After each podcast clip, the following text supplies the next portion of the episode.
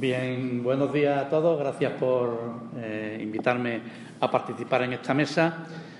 Tengo muy poco tiempo y me gustaría decir muchas cosas, con lo cual me vaya a permitir que lo haga de una forma un poco telegráfica. Decía antes José Nieto que el ser humano era malo. Yo diría que todos somos malos y buenos al mismo tiempo y que a mí lo que me preocupa es que los malos sean los que hagan la política. Es decir, que se haga una política que premie, premie de, una, de cierta manera intervenciones políticas que van a beneficiar actitudes, desde mi punto de vista, inmorales. Y que, por lo tanto, y que, por el contrario, se castigue la solidaridad, se castigue la ayuda, se castigue las políticas del hombre bueno, vamos a decirlo así, o de la mujer buena. Eso es lo que me preocupa a mí, porque todos somos capaces de todo lo malo y somos capaces de todo lo bueno. Y que siempre va a haber personas que traten de enriquecerse fácilmente a costa de los otros. Por eso yo la primera parte de, de, lo que trato de hablar es un poco de sensibilización, sensibilización social que a nosotros como ciudadanos nos afecta. Se hablaba antes del consumo de la prostitución.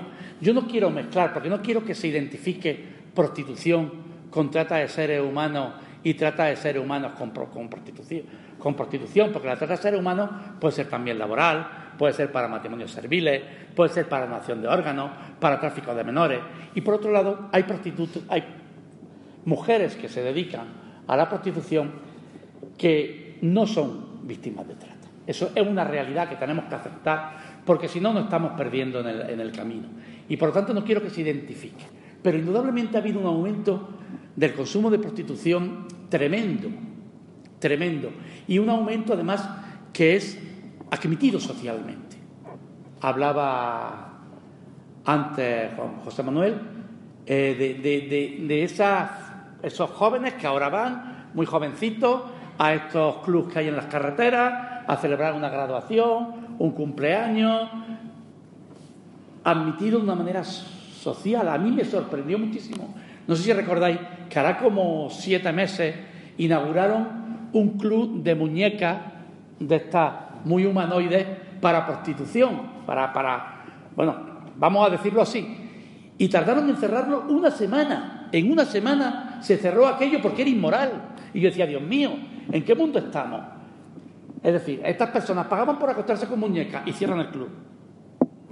Cuando pagan por acostarse con mujeres, en muchos casos explotadas, es muy difícil cerrar un club. ¿Por qué? La prostitución no está prohibida, tampoco está regulada, es completamente legal y parece que no la vemos. Y se habla, se incide mucho ahora en, en sancionar al cliente. Y yo digo, bueno, ¿por qué incidimos tanto en sancionar al cliente? En los países nórdicos se ha intentado y en otros países. Y al final lo que ha mandado a las mujeres que se prostituyen o las mujeres que se dedican a la prostitución a los extremos de, la, de, de, las ciudades, a los lugares fronterizos, a sitios donde están especialmente vulnerables. Y hablamos mucho de sancionar al cliente, pero en España seguimos teniendo personas que viven de tercerías locativas, es decir, que viven de ceder sus locales para el ejercicio de la prostitución, personas que tenemos toda una asociación nacional de los locales de alterne, empresarios que viven de esto y nadie se plantea volver a sancionar estas conductas que en un tiempo estuvieron tipificadas en nuestro Código Penal. Sancionamos al cliente, pero no al que se enriquece. Me parece que hay que ser o pensar en políticas más globales. Socialmente hay una encuesta que a mí me llama mucho la atención y con esto acabo el tema de sensibilidad general, que es que se hizo una encuesta a niños andaluces de secundaria y un altísimo porcentaje, superior al 70%, indicó que ellos no, no veían eso de la prostitución, que ellos no, no, se, no se planteaban que eso fuera una salida para nada. Esos mismos niños se les volvió a repetir la encuesta cuando estaban en segundo de carrera y ya disminuyó ese porcentaje a casi un 40%. Es decir, habían entrado un 30% en el sistema, habían aceptado la prostitución como un medio de ocio, como un medio de, relaciones sexuales mucho más cómodo, mucho más barato a la larga, etcétera, etcétera. que las relaciones normales. Eso es lo que a mí me preocupa. A mí me preocupa el mito de la pretty woman y el mito del supermacho que va cuando se junta con los amigos a un balde alterne y luego suben a las habitaciones. Eso es lo que me preocupa. Y eso hay que llevárselo a los chavales. Y para mí ha sido nefasto, nefasto. Y antes ha hecho alguna referencia el anterior participante sobre esto. Me resulta nefasto que hasta el año 2013 no empecemos a hablar de forma más o menos insistente en la trata de seres humanos como elemento básico de la violencia de género, es más, como el mayor atentado de violencia de género después de la muerte de mujeres. No hay un delito que sea más violencia de género que este de coger a una mujer de un país, llevarlo a otro para prostituirla por el mero hecho de ser mujer. Y de hecho, toda la red de violencia de género no está a disposición de estas mujeres. Y da lugar a algo que voy a decir después. Bien, este sería el primer, el primer aspecto. Es decir, no existe una sensibilidad sobre estos temas y a la primera pregunta que ha hecho, indudablemente son víctimas víctimas. No son inmigrantes irregulares, que esa es otra. La mayoría son inmigrantes. Pero ¿por qué esto está ubicado en la Fiscalía de Extranjería? Quizás debería llevar mucho tiempo ya implicado en la Fiscalía de Violencia de Género, en la red de violencia de género. ¿Por qué? Pregunto. ¿Por qué no está en la línea integral contra la violencia de género? ¿Por qué no se beneficia de esos tribunales especiales? Es una pregunta que nos, hacemos mucho desde aquel momento. Bien, ese, ese, elemento es muy importante de tener en cuenta, porque eso va a dar lugar a muchas otras cosas. Hay una falta de sensibilidad. Se hacen talleres de violencia de género, no se hacen talleres de trata en los institutos de forma sistematizada, porque a los niños desde pequeños hay que enseñarles que esa chica dominicana, colombiana, paraguaya, nigeriana, no es una señora que se dedica a una actividad inmoral y que además ha venido de forma irregular a nuestro país. ¿Y qué significa eso frente o dentro de las fuerzas que nos dedicamos a luchar contra el crimen? Que debemos dar preferencia a su condición de víctima. Y ese es el primer mensaje que yo mando directamente a las policías en, en, las buenas prácticas. Todos hemos visto esa, ese mito, por decirlo de alguna manera, de las películas americanas de interrogatorio. Siempre hay un poli bueno y un poli malo. Bien, pues aunque esto sea simplemente un efecto, podemos decir, en muchos casos eh, de carácter eh, narrativo, es decir que cuando se entrevista a una mujer víctima de violencia de género, que puede haber tenido documentos falsos, que puede tener documentos falsos, que puede haber venido irregularmente a España, incluso algunas que están siendo utilizadas, y ese debate lo tenemos ahora en la Fiscalía Extranjería, están siendo utilizadas para cometer otros delitos para la organización, con la misma presión y con el mismo condicionamiento que para dedicarla a la prostitución, hay que ser siempre un poli bueno hay que actuar con, con guante de raso. Porque tenemos delante una víctima, una víctima muy difícil de identificar porque no se reconoce como tal.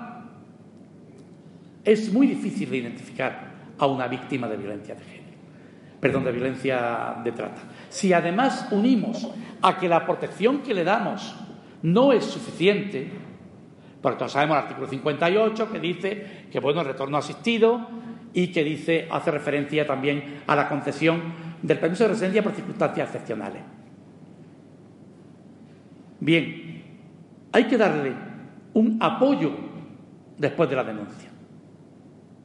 Esta mujer no tiene ninguna referente en España, nada más que sus mismos tratantes.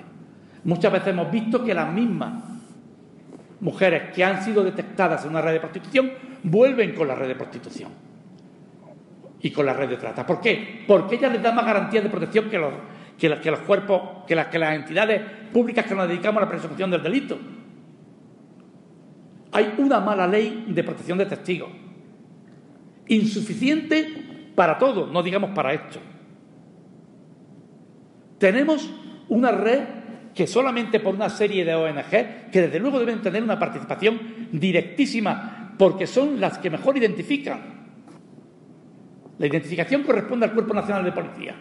Pero normalmente estas chicas no se van a volcar para contar su historia con todo su dolor con un policía.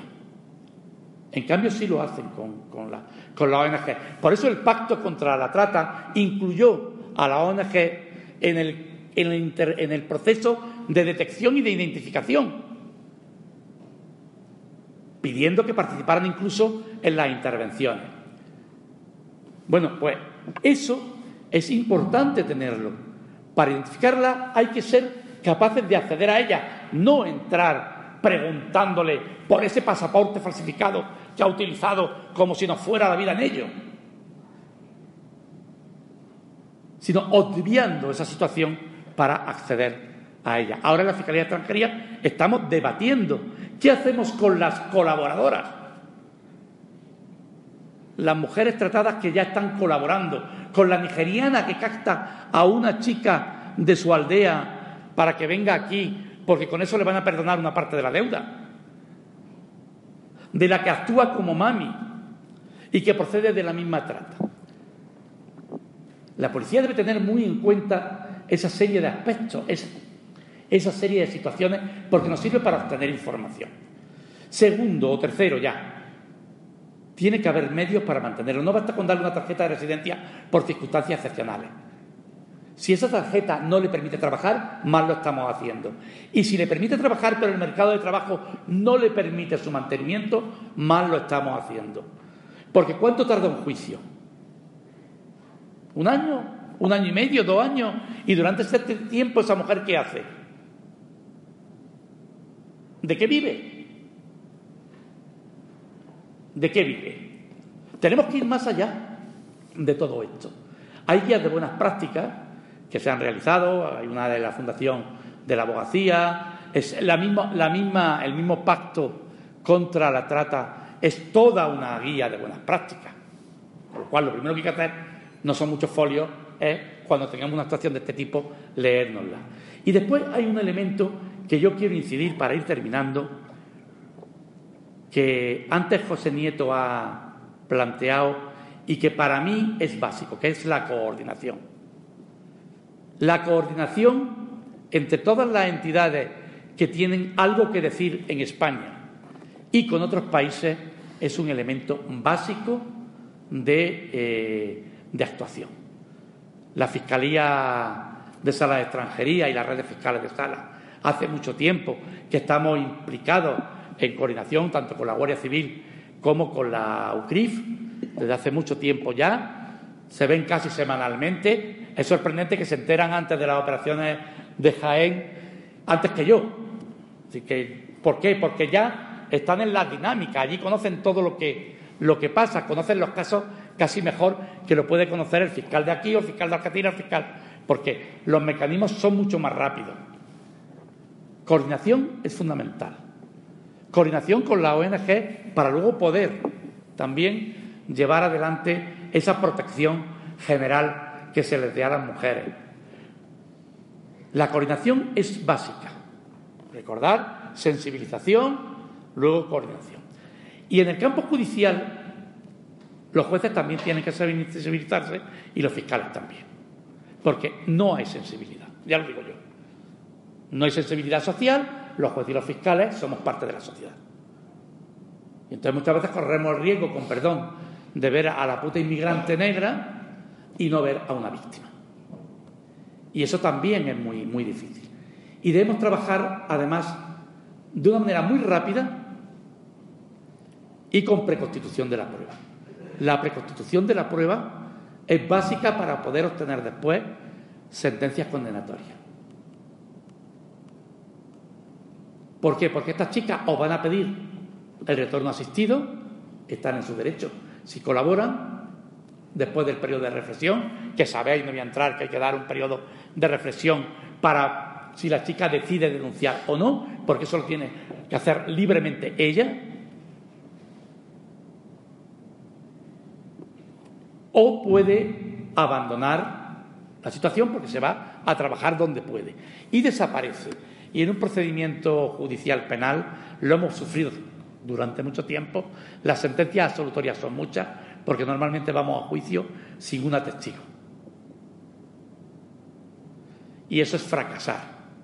Yo recuerdo una anécdota para terminar un poco este bloque de la Carolina. Un señor le monta un operativo o escucha telefónica, a lo mejor algunos de los que hay aquí se acuerdan, y es puesto a disposición del juzgado de la Carolina. El juez lo detiene, le dice que las escuchas telefónicas y cuando seguían escuchándole, cuando sale de allí hace ya muchos años, con el mismo teléfono que él sabía que estaba intervenido, llamó a su proveedor para que le mandara, mandara siete u ocho chicas porque le habían, la policía le había destrozado el chiringuito. Era un sentido de impunidad tremendo que durante mucho tiempo se ha tenido por, esta, por, estos, por estos señores. Y lo último ya una nota un poco al futuro, ¿no? Indudablemente sabemos de dónde vienen estas chicas. Lo ha dicho antes José Nieto. Vienen de entornos que se encuentran en una situación muy complicada y muy difícil. Vienen además huyendo de una pobreza extrema, también huyendo de guerra, buscando una vida más humana. Y se encuentran aquí con esta situación, porque muchas vienen sabiendo que se van a prostituir, pero no en las condiciones en que se van a prostituir. Y por tanto también son víctimas de trata. Y vienen hacia los países ricos. La pobreza es uno de los máximos elementos que ponen en marcha la posibilidad de trata. Podemos decir que son los bancos de pesca de los tratantes. Y por lo tanto, combatiendo la pobreza, lo que es combatir las desigualdades internacionales, combatiremos el tráfico de seres humanos, que no es más que una muestra más de la sociedad en la que vivimos, en que todo se compra y todo se vende. Muchas gracias.